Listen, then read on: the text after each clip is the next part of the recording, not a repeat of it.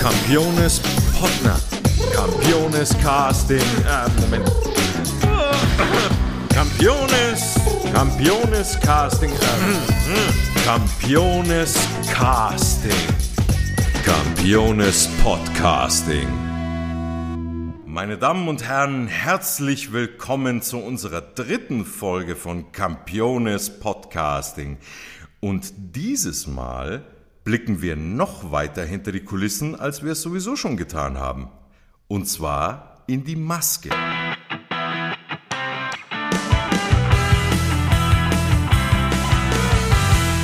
Ich habe heute Markus Moser bei mir, Chef unserer Maskenabteilung an den Wuppertaler Bühnen. Hallo Markus. Hallo Sebastian. Schön, dass du da bist.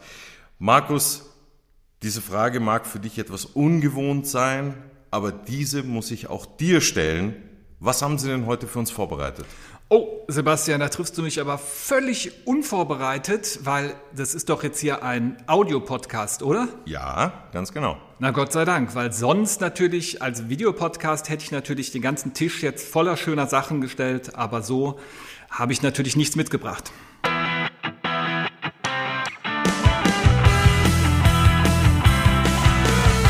Markus, was machst du eigentlich vormittags?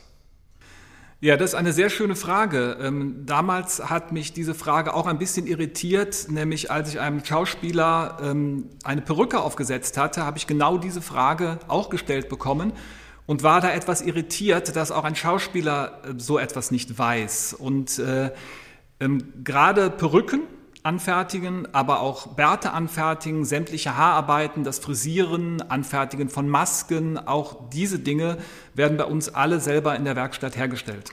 Stellt man den Beruf des Maskenbildners oder der Maskenbildnerin auch mit anderen Berufen gleich, obwohl es zwei verschiedene Dinge sind?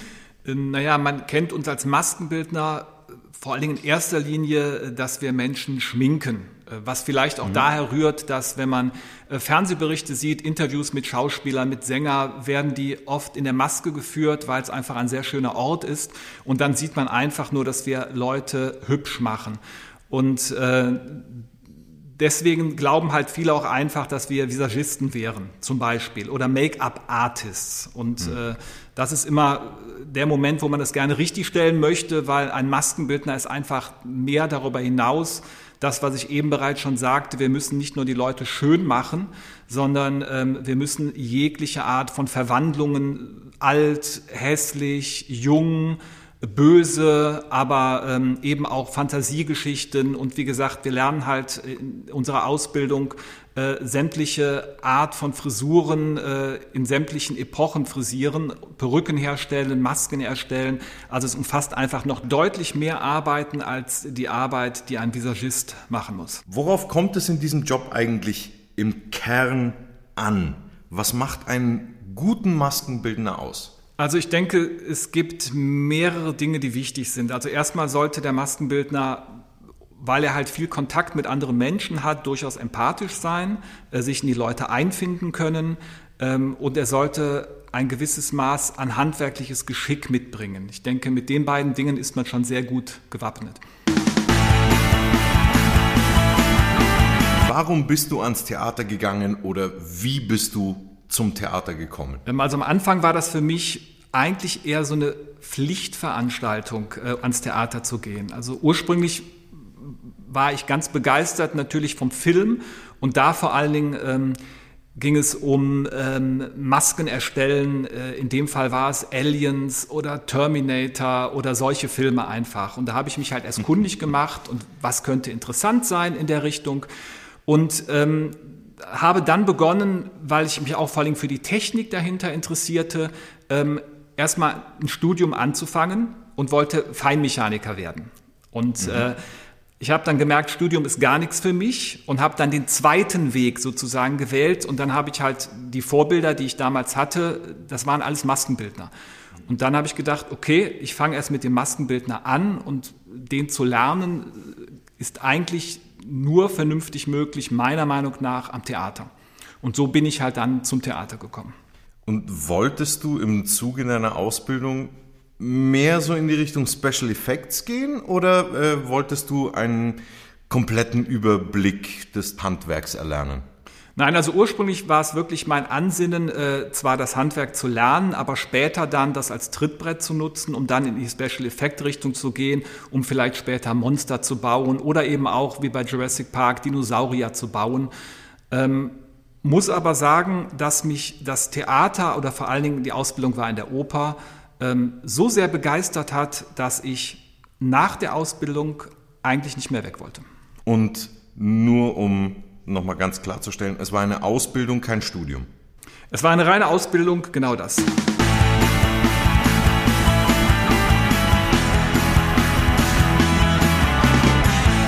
Demnach siehst du dich eher als Handwerker oder Künstler? Ähm, das ist auch eine Frage, ähm, ich glaube, wenn man die verschiedenen Maskenbildern stellt, wird man verschiedene Antworten bekommen. Für mich selber, ich bin eher Handwerker, vielleicht noch im gewissen Maße Kunsthandwerker, ähm, weil man vielleicht ein gewisses Maß an künstlerische Freiheit hat. Aber tendenziell sieht unsere Arbeit so aus, dass wir einen Ausstatter haben und dieser Ausstatter legt eigentlich relativ klar fest, was wir zu tun haben und wir arbeiten diese Dinge ab. Und wenn wir ein bisschen Glück haben, lässt er uns ein bisschen Freiheiten äh, bei dem, was wir machen. Kann aber auch sein, dass manche Dinge wirklich exakt festgelegt werden.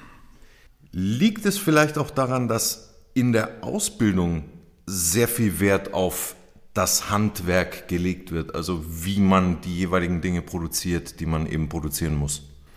Äh, ja, weil es ist ja im Prinzip ist es ein handwerkliches, äh, eine handwerkliche Ausbildung. Ähm, der künstlerische Bereich, ja, es gibt Bereiche, wo man selbstständig Dinge modellieren kann, ähm, wo man Frisuren gestalten kann. Ähm, auch das würde ich als künstlerisch bezeichnen. Selbst das Knüpfen einer Perücke ist sowohl fachlich, allerdings wie ich mit den Farben umgehe äh, der Haare, ist wiederum vielleicht eine künstlerische Geschichte. Aber überwiegend ist es natürlich ein Handwerksberuf.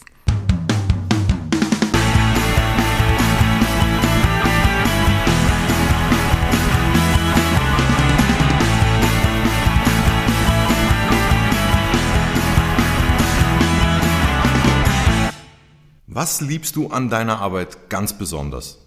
Ähm, ja, das ist doch ein bisschen hängen geblieben, die Special Effect Geschichte im übergeordneten Sinne. Ähm, insgesamt haben wir verschiedene Bereiche, wie ich eben sagte, und bei mir liegt es vor allen Dingen äh, Herstellung von Masken, äh, Bauen von Formen, Abdrücke nehmen von Darstellern, zum Beispiel Köpfe erstellen, wie zum Beispiel in Salome. Äh, das sind genau die Arbeiten, die ich mag. Aber ich glaube, es ist die Vielfalt einfach in dem Beruf, ähm, die den Beruf so besonders macht, weil im Endeffekt ist eine Spielzeit nie wie die andere, ein Stück ist nie wie das andere und wir haben immer wieder neue spannende Aufgaben.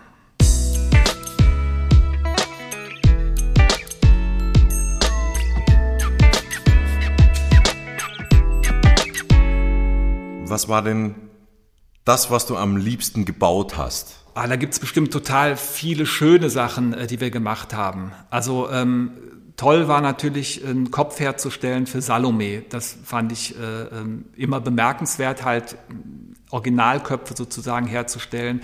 Wir hatten aber auch schon ähm, für die Produktion Toronto, habe ich, glaube ich, den ersten großen Kopf erstellt, also ein Originalkopf des Darstellers, aber ungefähr in ein Meter Größe, äh, den er aufsetzen musste. Auch das war wieder eine spannende Arbeit. Also alle Dinge, ich liebe alle Dinge, die neu sind vor allen Dingen. Also immer, wenn jetzt ein Ausstatter kommt und uns vor besondere Herausforderungen stellt, ähm, das mag ich halt besonders. Neue Lösungen zu finden für neue Probleme sozusagen.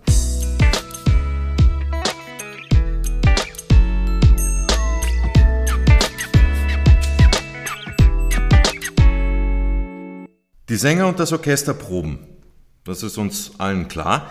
Ähm, aber wie bereitet sich denn die Maskenabteilung auf eine Premiere genau vor? Also äh, welche Schritte müssen da erstmal getan werden, um jetzt zu den ersten Proben mit Maske zu gelangen? Wir können natürlich so salopp sagen, na, wir können halt alles, aber ich glaube, das ist wie beim Sänger auch. Ein, äh, ein, Sänger kann natürlich singen und so ist es bei uns natürlich äh, ähm, genauso. Wir können das, was wir gelernt haben, können wir. Äh, tendenziell ist es aber auch so, wir haben erstmal ein Gespräch mit dem Ausstatter, dann wird geguckt, was wir leisten können, äh, was wir arbeitszeitmäßig leisten können, wo das Geld da ist. Dann geht es weiter, dass wir ähm, angefangen, die Sachen zu probieren. Wir holen uns die Schauspieler, die Sänger, machen Anproben mit denen. Ähm, dann fangen wir an, die Sachen herzustellen. Und dann ist es so, ähm, dass wir dann, und da kommt es jetzt auch ein bisschen auf dem Ausstatter an, entweder sind die Sachen sehr speziell, dann machen wir wirklich sozusagen Proben vor den eigentlichen Endproben, dass wir noch Schminkproben machen, Frisurenproben, wo wir dann uns den ein oder anderen Sänger äh, zu uns in die Maske holen und da schon mal Dinge ausprobieren. Ähm, des Weiteren, wie ich eben sagte, wir können alles, ja, aber es gibt einfach Dinge, die man lange nicht gemacht hat. Und wenn zum Beispiel wir eine Glatze kleben müssen, es gibt durchaus Menschen, äh, Maskenbildner bei uns, die das vielleicht 15 Jahre nicht mehr gemacht haben, dann macht man sehr wohl noch mal vorher einen Durchlauf, um wirklich noch mal zu gucken, kann man das, bevor man in die erste Hauptprobe geht. Gut, Glatze kleben wäre jetzt bei mir nicht notwendig, aber gut. Dementsprechend gibt es keine festgelegten Schritte, die dann auch wirklich bis zu einem gewissen Termin gemacht werden. Naja, wir sollten zumindest bis zur ersten Hauptprobe oder bis zur Klavierhauptprobe, wie es in der Oper ähm, genannt wird, sollten wir schon alles, was wir später auf den Kopf setzen, fertig haben. Das wäre schon sehr sinnvoll und das ist definitiv unsere Deadline. Was die Schminke angeht, ähm, so ist die Hauptprobe unsere erste Möglichkeit äh, zu sehen, was wir eigentlich machen, weil ähm, die Schminke alleine ähm, ist nicht nur bedeutend, sondern natürlich auch, wie das äh, Licht ist, äh, welche Farbe das Licht hat, von wo das Licht kommt. Und erst dieser Einklang von diesen beiden Sachen ähm, lässt uns erst erkennen, ähm, wie unsere Arbeit aussieht. Und ebenfalls auch den Ausstatter, der diese Dinge auch zum ersten Mal sieht.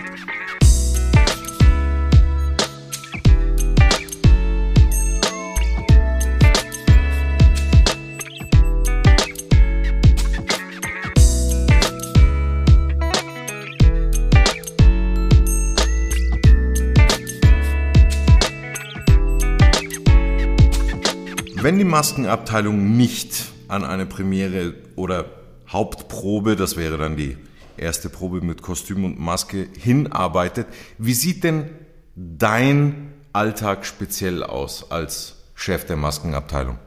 In erster Linie ähm, natürlich viel organisatorisches. Also ähm, die ganzen schönen Sachen, die ich eben aufgezählt habe, mache ich leider nicht mehr so häufig, sondern ähm, Einteilung des Personals, dann müssen natürlich äh, die Gespräche stattfinden mit den Ausstattern, äh, Schrägstrich Kostümbildnern.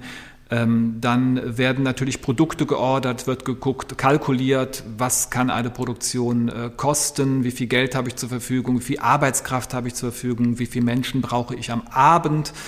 Ähm, und dann natürlich immer wieder Rücksprache mit dem äh, Kostümbildner und ähm, Rücksprache, Arbeiten verteilen. Ja. Wie viel Personal hat denn die Maskenabteilung? Äh, das klingt jetzt, glaube ich, erstmal üppig, wenn ich sage, dass wir neun Maskenbildner sind und noch zwei Auszubildende haben. Äh, man muss aber auch bedenken, dass ähm, diese Maskenbildner nicht mehr in Vollzeit bei uns arbeiten. Es sind noch genau drei Vollzeitstellen mit meiner und der Rest Teilzeit von 30 Stunden runter bis 20 Stunden. Und was man dazu sagen kann, ein Novum vielleicht, wo man sonst immer gerne sagt, bei Bewerbungen Frauen werden besonders bevorzugt bei gleicher Eignung. In dieser Abteilung gibt es genau einen festen männlichen Maskenbildner, das bin ich. Und wir haben jetzt einen männlichen Auszubildenden äh, dazu bekommen, der Rest sind Frauen. Also die Frauenquote ist immens hoch in unserem Beruf. Da wir gerade über Teilzeit, Vollzeit und äh, Personal und solche Sachen gesprochen haben, was hat sich für die Abteilung in der Pandemie verändert? Wie arbeitet ihr? Welche Auflagen äh, müsst ihr befolgen? Ja, also in erster Linie natürlich ganz klar, ähm, wir spielen natürlich gerade nichts. Das heißt also, die Abenddienste fallen natürlich weg. Äh, und eben auch noch die Vorbereitungszeit, die man sonst äh, dazu hätte. Als Erklärung dazu natürlich, wenn in einem Stück 20, 30 Perücken drin sind, müssen halt diese Perücken auch jedes Mal äh, immer wieder neu aufgedreht, neu frisiert werden und das fällt im Moment gerade weg. Aber wie eben auch erwähnt, dass wir natürlich alles ähm, auch selber herstellen, ist es halt so, dass wir im Moment weiter produzieren, weil ähm, es sind ja auch weiter Vorstellungen, die geprobt werden und somit ähm, hat sich dahingehend ähm, die Werkstattzeit sozusagen nicht verändert. Ähm, allerdings, wir hatten ja gerade zu Anfang der Spielzeit ähm, die Produktion Zauberflöte und da mussten wir doch eine Menge Regeln befolgen, äh, angefangen von den ständigen Hygieneregeln, äh, Abstandsregeln, die alle befolgen müssen. Wir mussten den Darstellern die Haare waschen, äh, bevor sie überhaupt frisiert oder eben eine Perücke aufgesetzt bekamen. Ähm, wir hatten äh, ganz komplizierte Maskenpläne, Raumpläne, weil auch da gab es natürlich Regeln, äh, wie viele Menschen dürfen sich in einem Raum aufhalten. Und äh, es war schon eine sehr spannende und, naja, interessante, drücke ich mal nett aus, interessante Sachen, äh, was wir da alles ähm, befolgen durften, ja. Zum Thema Haare waschen wollte ich noch hinzufügen.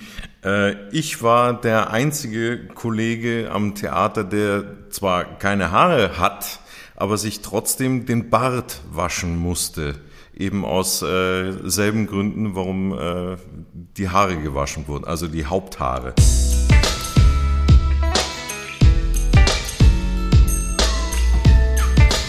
Von der Oper auch zum Schauspiel, denn die Maskenabteilung schminkt ja nicht nur die Oper, sondern auch die Kollegen vom Schauspiel. Welche Unterschiede gibt es denn zwischen äh, der Arbeit mit Schauspielern und äh, Opernsängern? Und was würdest du lieber machen?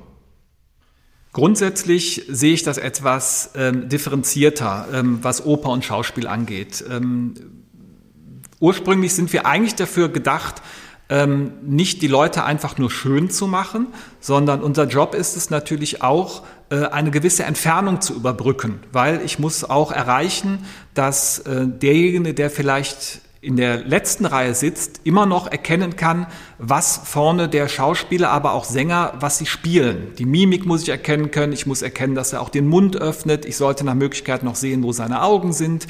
Äh, also solche Sachen muss ich erkennen. Und damit ist es für mich eher eine Abstandsfrage. Wenn ich aber jetzt, äh, das Schauspiel spielt natürlich auch viel ähm, im Theater am Engelsgarten und dahingehend natürlich bin ich sehr nah an den Schauspielern teilweise dran.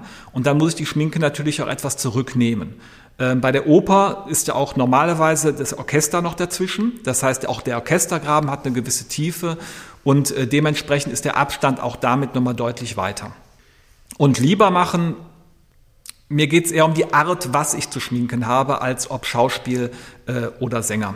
Dann sind es doch eher die Personen vielleicht selber, aber ich glaube, da mache ich persönlich keinen Unterschied.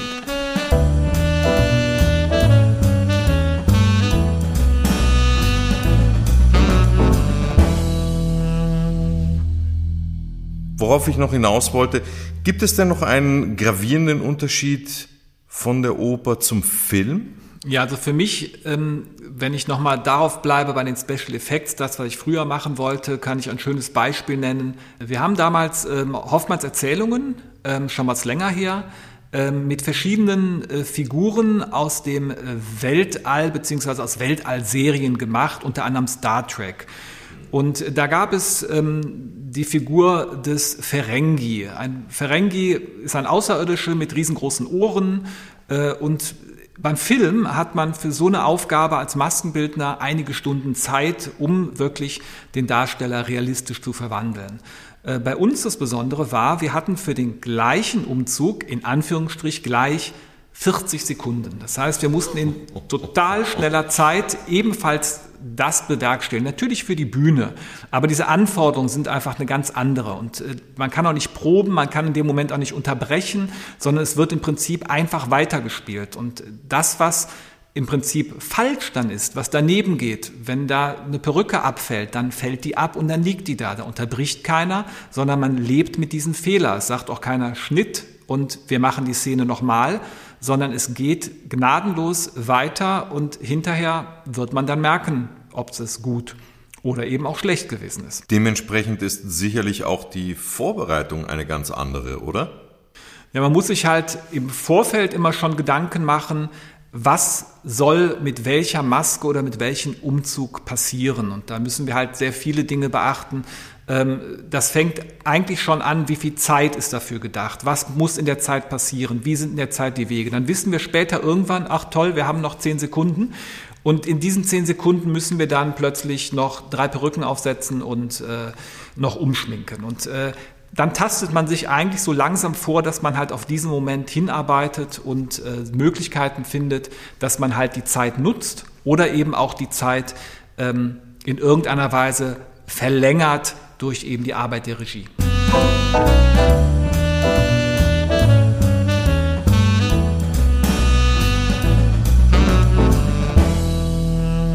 Du hast ja auch erzählt, dass ihr Perücken herstellt. Kannst du ganz grob und einfach erklären, wie denn das Ganze funktioniert?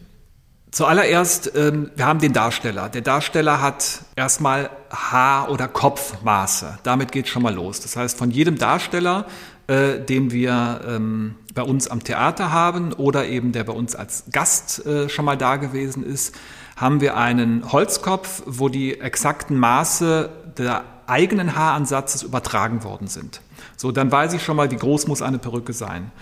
Äh, danach wird durch Tülle und äh, verschiedene Art von Baumwolltülle, das sind in überwiegend Wabentülle, das heißt, stellt man sich vor, ganz viele Löcher aneinandergereiht mit ein bisschen Stoff dazwischen äh, und Bändern und dadurch wird eine Montur angefertigt. Das ist praktisch das Grundgerüst, wo später die Haare ähm, drauf geknüpft werden. Das Knüpfen äh, ist auch, glaube ich, schwierig zu erklären. Äh, wer noch Teppichknüpfen kennt, auch das werden vielleicht viele nicht mehr kennen, ist die, der Vorgang ähnlich mit einer hauchhauchfeinen Nadel, ähm, die aussieht wie eine Häkelnadel, nur in winzig klein, äh, werden dann wirklich einzeln, beziehungsweise im hinteren Bereich so vier bis fünf äh, Haare gleichzeitig, im vorderen Bereich wirklich ein Haar einzeln durch diese Löcher äh, verknotet. Und das ist natürlich eine Arbeit, die sehr zeitaufwendig ist und man rechnet je nach ähm, Dicke der Perücke, Länge der Perücke zwischen 30 bis 50 Arbeitsstunden für eine Perücke. Und welche Art von Haar wird benutzt? Wir benutzen zu, ich sage mal, 95 Prozent echtes Menschenhaar äh, oder echtes Haar, aber davon sind 95 Prozent, würde ich sagen, Menschenhaar, vielleicht zwei Prozent Tierhaare und ein Teil eben auch inzwischen Kunsthaare.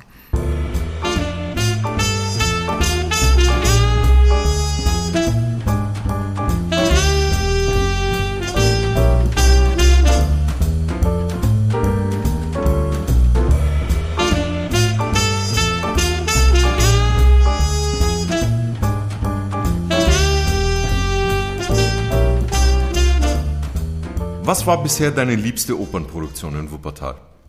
Meine liebste ist, glaube ich, ein bisschen schwierig. Es sind sehr viele. Und ähm, da müsste ich unterscheiden zwischen Vorstellungen, die ich gerne gesehen habe und Vorstellungen, wo mir die Arbeit besonders viel Spaß gemacht hat. Ich glaube, das gibt es beides. Vorstellungen, die mir vom Zuschauerraum aus gefallen haben, ähm, waren mit Sicherheit in letzter Zeit sehr spannend. Der Rigoletto, auch bestimmt ganz großartig. Aschemond oder auch Liberazione.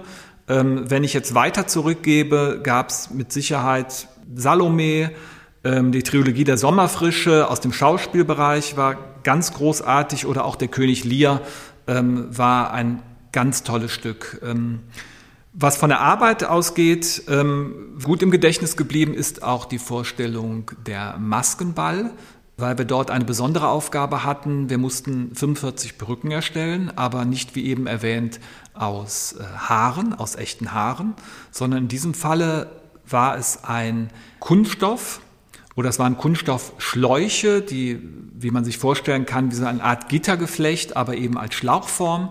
Und äh, da ähm, war es super spannend zu sehen, was für tolle Ideen äh, die Kollegen entwickelt haben und welch, wirklich 45 verschiedene Perücken hinterher daraus entstanden sind.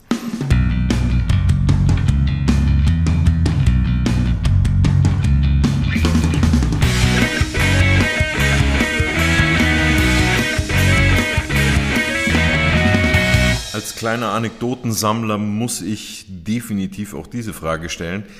Wenn man die Wuppertaler Stars jeden Abend schminkt, erlebt man sicherlich das eine oder andere. Hast du eben ein, zwei unterhaltsame Anekdoten, die du vielleicht mit uns teilen würdest? Ähm, ja, da gibt es schöne Sachen oder auch traurige Sachen äh, sozusagen, äh, weil man eventuell Fehler gemacht hat. Ah, ja, ähm, ja. Tendenziell sind es natürlich ähm, Erstmal, wir sind in der Maske und da passieren natürlich immer lustige Sachen. Oftmals Zusammenspiel, wir sind nicht alleine da und da sind natürlich Dinge, wo ich auch keine Namen nennen würde und ähm, dementsprechend auch manche sehr lustige Dialoge, die entstanden sind, äh, an dieser Stelle auch nicht weitergeben kann. Ähm, ich glaube, die spannendsten Sachen, was man gut erzählen kann, sind vor allen Dingen während der Stücke passiert, äh, gerade wenn es äh, um ähm, Umzüge geht. Das heißt Perückenwechsel, Schminkwechsel. Und da gibt es doch ein paar Sachen, äh, die sehr gut im Gedächtnis geblieben sind. Ähm, zum Beispiel hatten wir damals die Produktion Die Dummheit. Wunderbarer Titel. Äh, ja, es war ähm, für uns ein sehr spannendes Stück hinter der Bühne, weil es waren, jeder Darsteller spielte ungefähr fünf verschiedene Rollen. Wow. Und äh, wir haben es mit drei Maskenbildern betreut und diese Umzüge gingen wirklich in einer Tour ähm, so dass man wirklich aufpassen musste, dass man noch das Richtige auf den Kopf setzte später, weil man mhm. einfach nicht wusste. Und ich erinnere mich da an eine schöne Szene, wo einfach ein Darsteller, der halt auch schwitzte und dementsprechend der Bart immer wieder abfiel. Und dann musste mhm. ich ihm, der hatte eine Szene, wo er aus dem Bühnenbild sozusagen auf die Hinterbühne seinen Kopf rausstreckte, was man von vorne nicht sah und in dem Moment musste ich immer noch schnell wieder zum Beispiel hinrennen, Bad nachkleben, draufmachen, wieder weg, dann ging der Bad wieder los, sofort wieder draufkleben. Bei der Produktion Salome war es bei uns so, dass ähm, es gab natürlich den Kopf von Johanna an, den, äh, der abgeschlagen wird und der von Salome dann später bespielt wird. Und dann gab es bei uns aber noch einen zweiten Kopf. Die Salome selber wurde bei uns am Ende geköpft und auch diesen Kopf gab es. Und dann war es so, dass ähm, der eine Kopf rollte immer irgendwo anders hin. Und der zweite Kopf von der, ähm, vom Johanna an, den hat die Salome vorne am Rand der Bühne abgestellt. Und äh, die eine Maskenbildnerin musste den einen Kopf holen und den anderen Kopf musste ich holen, und zwar im völligen Black. Und da merkte man, was wirklich Black bedeutet. Das Licht ging aus und man sah nichts und man musste sich grob merken. Und wir mussten dann immer hoffen, dass ähm, der Inspizient, also der, der abends die Ansagen macht für die Technik, mhm. so lange wartet, bis wir wieder hinterm Vorhang sind. Und das hat eben manchmal nicht geklappt, so dass man merkte, oh Gott, der Vorhang geht schon zu und man steht jetzt eigentlich noch auf der Vorderbühne. Ja. Und äh, gerade die Kollegin, ähm, die es wirklich sehr schlau dann reagiert hat, natürlich auch, indem sie sich unter dem Vorhang drunter hergerollt hat, um eben nicht, wenn das Licht wieder angeht, dann plötzlich vom Vorhang zu stehen.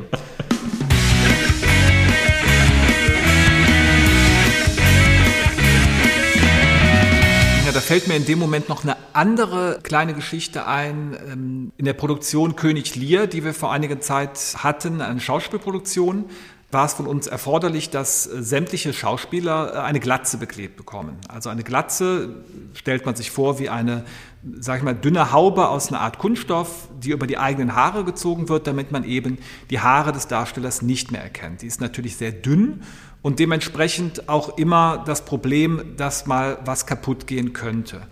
Und in dieser Produktion ähm, war es so, bei König Lear hat jeder den König Lear gespielt und dafür gab es eine Krone, äh, die dann auf der Bühne ausgetauscht wurde, so hatte jeder diese Krone mal auf. Und aus welchem Grund auch immer, nach einiger Zeit fing die erste Glatze an zu reißen. Wie gesagt, es war noch eine Probe. Vor mir saßen der Regisseur, die Kostümbildnerin ja, und dann reißt die erste Glatze und man denkt schon, oh mein Gott, bitte nicht. Mhm. Und dann geht das Stück weiter und die nächste Glatze kriegt einen Riss. Oh. Und es geht weiter und die dritte Glatze. Und so ging das die ganze Zeit, bis nachher die Glatzen alle kaputt waren.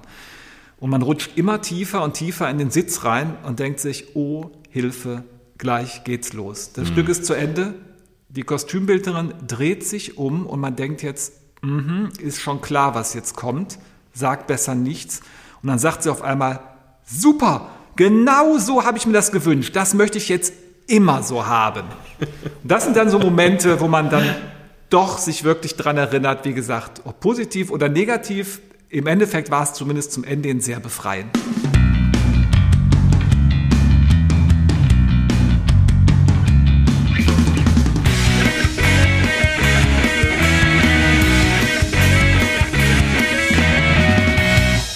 Spannende Erlebnisse. Sänger haben Sie, dann frage ich, ob du sie auch hast. Hast du ein Vorbild? Ja, inzwischen nicht mehr. Also früher waren es so die alte Riege von Maskenbildnern, ähm, die, gerade im Special Effect Bereich oder auch Leute, die halt für Film gearbeitet haben. Das wäre Stan Winston. Mhm. Das wäre jetzt jemand, der vor allen Dingen Terminator, Alien und Jurassic mhm. Park, die Filme, die ich eben genannt habe, oder Rick Baker ist ebenfalls ähm, Mann der alten Garde. Äh, das sind solche Leute. Heutzutage, was der Bereich angeht, ähm, muss ich sagen, habe ich auch kein aktuelles Vorbild und bin auch, muss ich leider gestehen, nicht mehr so informiert, wie die Maskenbildner in dem Bereich eigentlich gerade noch so heißen. Und da sind wir auch schon wieder bei unserer berühmt-berüchtigten Prestissimo-Runde. 21 schnelle Fragen, spontan geantwortet. Markus, bist du bereit? Äh, ja. Regen oder Sonne? Äh, Sonne. Morgens oder abends? Morgens. Brille oder Kontaktlinsen? Kontaktlinsen. Bus oder Bahn? Auf jeden Fall Bahn. Sitzt du am Fenster oder im Gang? Oh, Fenster und Gang leer. Mantel oder Jacke? Äh, Jacke. Oper oder Schauspiel? Äh, da muss ich ganz äh, solidarisch beides sagen. Ordnung oder Chaos? Äh, mehr Chaos. Puzzeln oder Fernsehen? Äh, beim Fernsehen puzzeln. Tee oder Kaffee? Kaffee. Butter oder Margarine? Auf jeden Fall Butter. Schwarz oder weiß? Schwarz. Holz oder Plastik? Holz. Weihnachten oder Ostern? Äh, Weihnachten im Frühling wäre schön. Bart oder glatt rasiert? Äh, Im Moment ist es der Bart. Berge oder Meer? Meer. Süßes oder Saures? Süßes. Sport oder Faulenzen? Auf jeden Fall Sport. Draußen oder drin? Draußen. Klassik oder Pop? Auch da äh, Klassik-Pop. Duschen oder Baden? Duschen. Pizza oder Pasta? Äh, Pizza. Sommer oder Winter? Frühling. Orangen oder Zitronenlimo? Orange. Herz oder Kopf? Kopf. Kopf oder Zahl? Kopf. Hast du noch Luft? Äh, ja. Was ist denn dein Lieblingsort in Wuppertal? Eigentlich überall da, wo es grün ist in Wuppertal. Und da bietet Wuppertal ja einige Flecke. Also ich selber komme aus Remscheid ähm, und da verbindet halt von Remscheid nach Wuppertal kann man sehr schön durchs Gelpetal laufen, was ja dann zu Wuppertal zählt. Also das ist einer der schönen Orte. Und was machst du heute noch? Äh, also zuerst, ähm, ich muss noch weiter arbeiten heute und äh, danach werde ich aber Sport machen, laufen gehen, ja, und Feierabend, puzzeln. Das war's auch schon wieder mit unserer dritten Folge von Campiones Podcasting aus dem kleinen Foyer der Oper Wuppertal. Vielen Dank an meinen Gast Markus Moser. Schön, dass du da warst. Danke, Sebastian. Schön, dass ich da sein durfte. Rufen Sie uns nicht an, wir rufen Sie an. Folgen Sie uns auch auf den Social-Media-Plattformen, auf denen Sie uns gerne Fragen, Anregungen und sogar Vorschläge schicken können, wen wir denn als nächstes vor das Mikrofon holen sollen. Bis dahin, ich bin Sebastian Campione. Bleiben Sie gesund. Bis zum nächsten Mal. Ciao, ciao.